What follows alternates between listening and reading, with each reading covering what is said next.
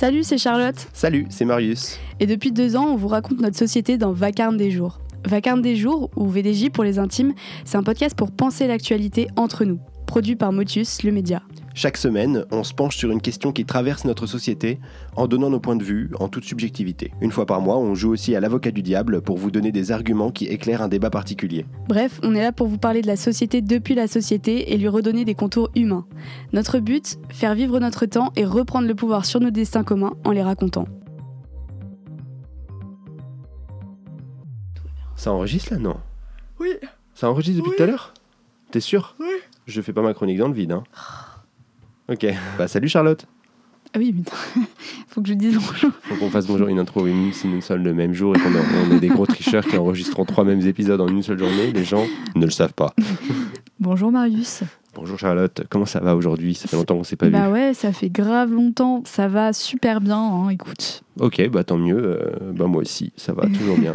Euh, De quoi tu nous parles euh, aujourd'hui? Et ben après avoir été dans l'actualité un peu chaude euh, les semaines d'avant par rapport aux mobilisations, là je vais vous parler d'un truc qui s'est passé en mars, mais qui avait bien accroché mes oreilles. Donc voilà. C'est parti, hein. Vous êtes peut-être passé à côté du coup dans le climat social actuel et surtout de l'époque, mais euh, il y a eu des perquisitions en fait qui ont eu lieu euh, donc euh, le mois dernier dans plusieurs grandes banques françaises et pas que d'ailleurs, pour fraude fiscale aggravée et blanchiment de fraude fiscale. Alors d'ailleurs, au passage, c'est assez étonnant qu'on n'en ait pas plus entendu parler, je trouve, en pleine crise sociale. Bon, en tout cas, voilà les faits. Il y a cinq banques donc, qui ont été visées par ces perquisitions. La BNP Paribas, Exane, qui est une de ses filières, Natixis, HSBC et la Société Générale. Donc on les connaît quand même pour la plupart. Et donc cette opération de perquisition, là, il s'agirait de la plus grosse opération de l'histoire du parquet national financier. Donc il y a 150 enquêteurs de Bercy qui ont été mobilisés sur les 250 en poste et 16 magistrats sur les 19 de la zone. Tout cumulé et internationalement et sur 20 ans, euh, cette fraude, ce serait 140 milliards de fraude fiscale. On évalue la perte à 33 milliards pour le fisc français. Mais alors, qu'est-ce qui s'est passé? Comment ils ont fait pour, euh, pour mettre en place cette fraude? Eh bien, en fait, il y a deux types de fraude.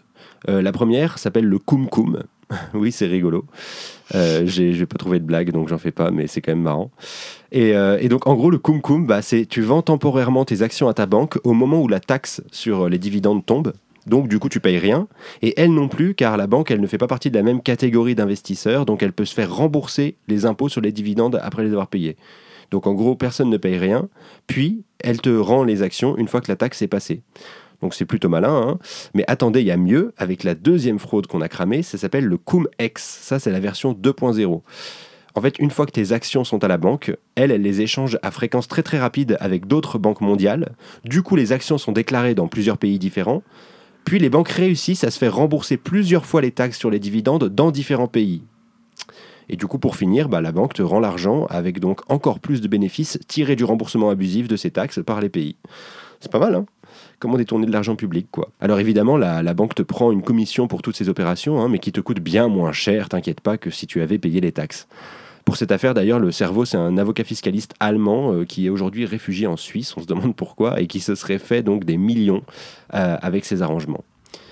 Mais alors, comment ils se sont fait cramer? Eh ben, ça commence en 2012, quand, euh, quand une affaire de fraude fiscale nommée donc Cum-Ex est révélée en Allemagne après la découverte par le service des impôts allemand de nombreuses demandes indues de remboursement d'impôts. C'est le fameux truc de se faire rembourser de manière abusive plusieurs fois la taxe, quoi. Donc après ça, il y a un consortium de 19 médias européens, euh, avec euh, Le Monde pour la France, qui a mené l'enquête, et, et donc ils ont révélé plus largement l'affaire avec les deux fraudes le 18 octobre 2018.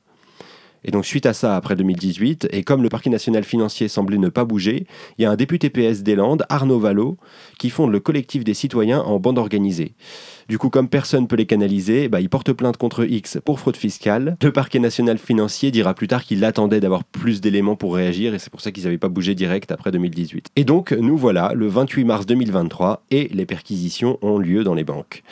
Donc là, on attend la suite, mais comme tout ça a lieu dans des zones légales assez floues, bah, le parquet national financier va sans doute plaider la fraude et les banques, elles, la légalité, en exploitant donc les vides juridiques.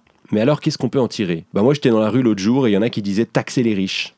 Et puis après, j'ai été sur YouTube et j'ai aussi entendu dire que taxer les riches ne sert à rien, car ce qui fait leur pouvoir et notre asservissement, c'est la mainmise sur le monde du travail en général, le fait qu'ils possèdent les entreprises et la production en général. Donc ils seront toujours prêts à donner un peu plus pour conserver ça, car ils savent que c'est là que se joue la vraie lutte, c'est là qu'est le vrai pouvoir, et donc c'est là qu'il nous faut lutter aussi. Voilà. Donc maintenant, je vous laisse vous démerder avec ces deux affirmations. Aïe. Bon, puisque Charlotte me donne des coups de pied en me faisant signe que je suis censé dire ce que moi j'en pense, à Skip, ce serait un des principes de ce podcast, voyons un peu. Bah, perso, dans un premier temps, je me dis que sans l'enquête menée par les différents médias européens, on ne sait pas trop où en serait l'affaire en ce moment. Ça fait réfléchir quant à l'utilité d'avoir une presse libre et indépendante quand même. Parce que Le Monde, bien que détenu en grande partie par euh, Xavier Niel, bah, c'est une énorme institution avec un service enquête encore assez indépendant. Et c'est pas forcément le cas au sens large. D'ailleurs, on se rappelle que des reproches qui avaient été faits au Monde lors de la première campagne de Macron, pendant laquelle l'objectivité de façade n'était plus vraiment vérifiable dans le fond. Mais ça nous invite à rester vraiment vigilants sur ces sujets et à continuer de soutenir la presse indépendante au max.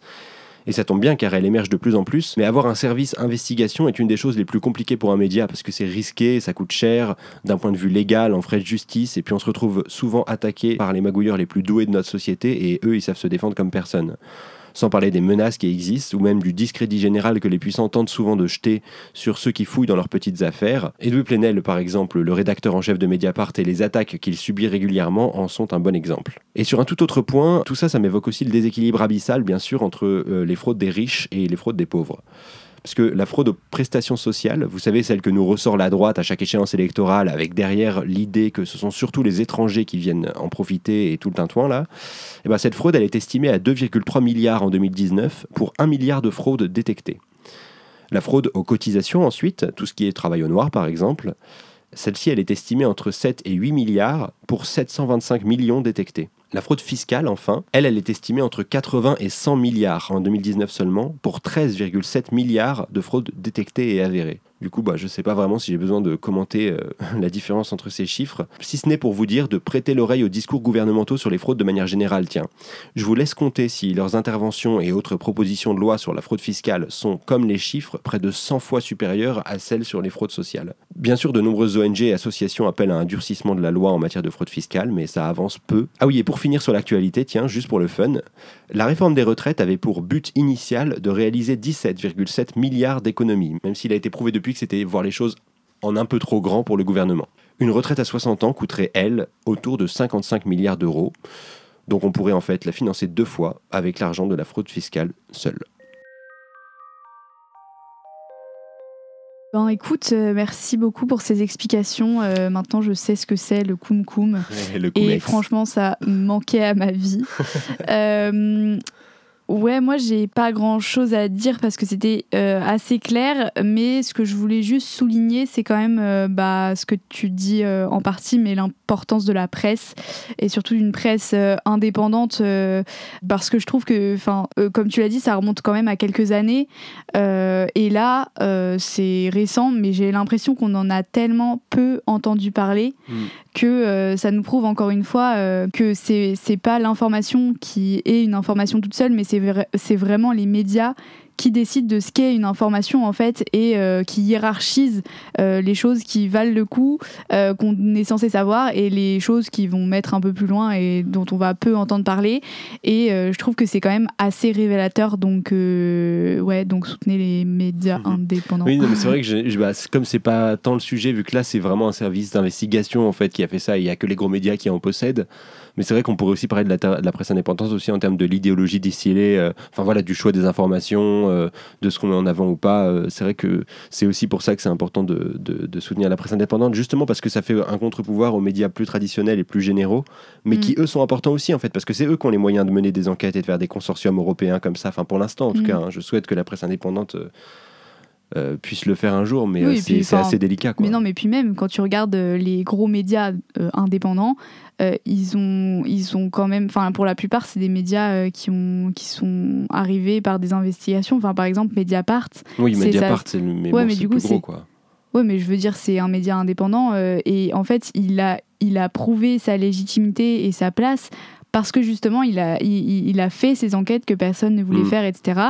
Et au final, petit à petit, il s'impose dans le paysage, mais et, et, dans, enfin, c'est marrant le même jour de regarder la une de Mediapart, la une du Monde, la une, enfin la une, et en fait c'est hyper révélateur de de leur ligne édito et, et de ce qu'ils considèrent important pour la société, parce que ça va pas du tout être les mêmes unes, alors qu'on pourrait s'attendre à ce que tous les médias, bon, reformulent différemment, mais les mêmes sujets. Hmm. Et en fait, enfin, on se rend pas assez compte d'à quel point euh, c'est euh, les médias qui qui nous dictent un peu ce qui est important et ce qui est pas important.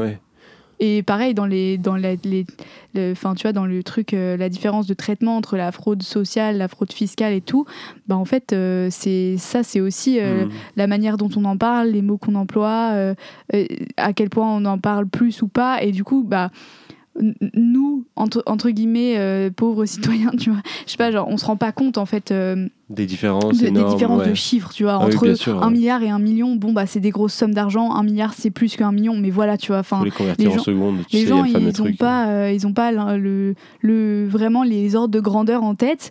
Et du coup bah c'est aussi le, le, classement euh, des informations etc enfin leur hiérarchie la manière dont on en parle qui va nous nous aiguiller sur ces trucs là et c'est absolument pas fait sur toutes ces fraudes par exemple. Enfin, c'est quand même un méga c'est sûr. Et en même temps ce que je trouve intéressant du coup dans ce sujet précisément alors vraiment je suis vraiment pas le premier dépendant, le premier défenseur de la, de la presse euh, institutionnalisée et des grands groupes de médias et tout machin. Et de, de, manière générale, je, la lis beaucoup moins que la presse indépendante et, et je trouve ça moins intéressant d'ailleurs parce que bah, c'est de l'idéologie un peu prémâchée souvent.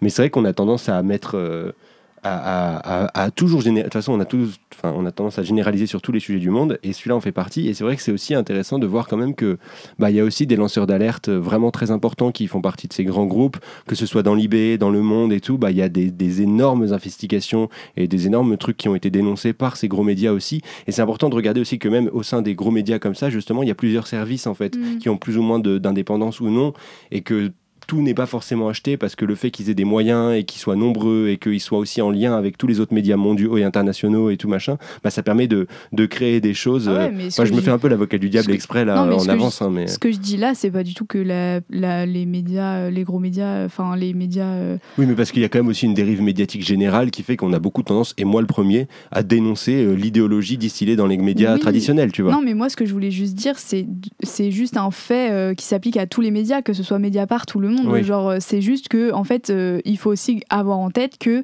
euh, les, la manière dont les infos sont organisées et ce qui fait la une, pas la une, la manière, euh, quel mot on utilise et quel mot on n'utilise pas, c'est ça qui crée l'information dans notre, dans notre tête. Et, voilà, après, je, je, ça s'applique à tous les médias, quoi. Oui, bien sûr. Mais c'est vrai qu'il y a, y a bah, non, mais je pense que c'est important de le dire aussi, tu vois, qu'il y a un déséquilibre à l'heure où nous sommes.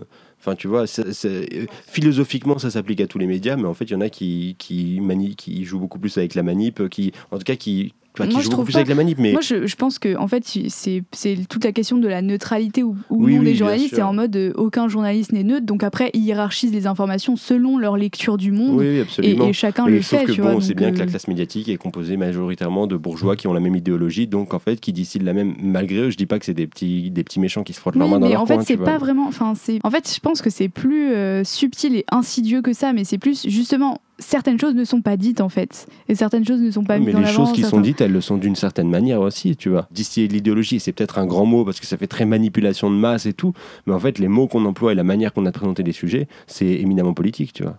Ouais, bon, sur ce, euh, je vais aller me lire mon petit journal. Merci pour cette conclusion. et eh ben, à la prochaine. À la prochaine. Bisous. Pour de nouvelles aventures. Salut. Salut.